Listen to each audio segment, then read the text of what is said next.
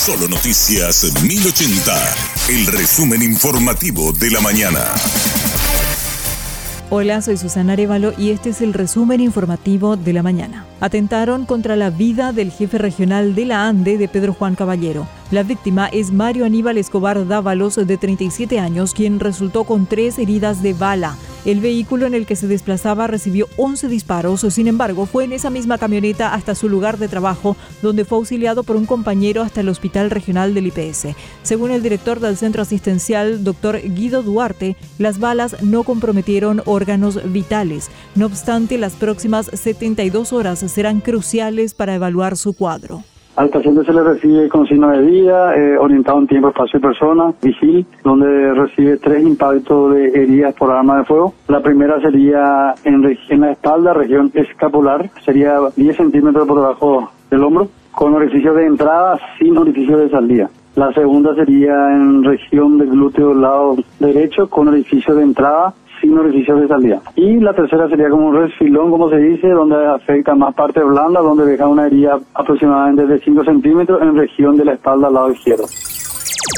Asaltaron a un ingeniero en su vivienda esta mañana en el barrio Bernardino Caballero de Asunción. El hecho fue cometido por un grupo de al menos cuatro personas con vestimenta de trabajadores de la construcción y tapabocas. El comisario César Diarte se refirió a los datos preliminares sobre el hecho. La empleada de la casa salió habitualmente para realizar compras y a la vuelta nuevamente eh, es eh, atracada por cuatro sujetos, eh, uno de ellos con arma de fuego, la obligan a ingresar a la casa, van junto al propietario que es el señor Federico Tabó es un ingeniero civil. Directamente le llamamos a la caja, a tu caja fuerte, le dicen, así de fácil.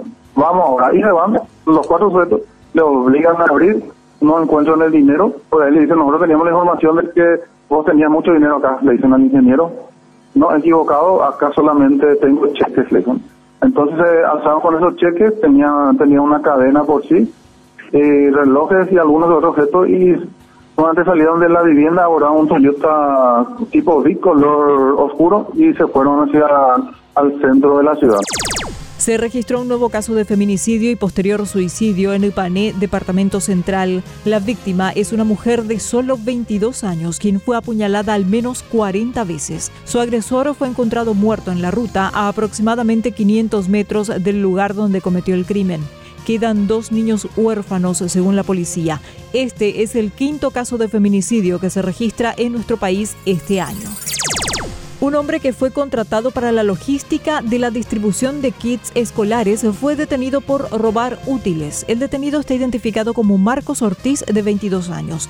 El hecho fue detectado en el control diario de rutina que realiza la empresa adjudicada a todos los trabajadores, según el comisario Edson Aquino. En el momento que estaban acomodando, eh, están eh, acondicionando dicho kits escolares los camiones para los que se llevaban a su lugar de destino. Este, iba sacando de, esto ahora eh, los útiles, ¿verdad? Así como cajitas de lápices de papel, eh, bolígrafos, eh, gallolas. Y ellos son sometidos a un control de ingreso y salida en la parte de la portería de esta empresa y ahí se detectó esto, eh, estas cosas irregulares que iban a estar llevando a su prenda, ¿verdad?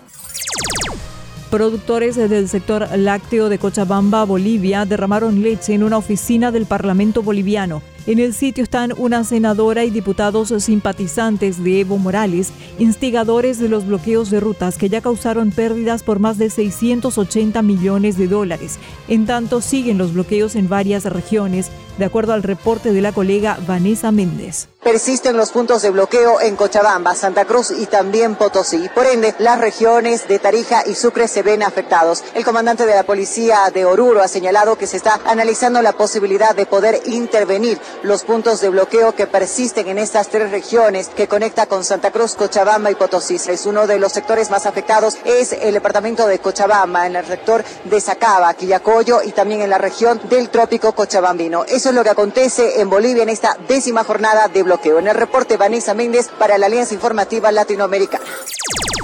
Ya son 13 los imputados por el caso venta de cargos en el IPS. Nueve son funcionarios de la institución, según la fiscal Sofía Galeano.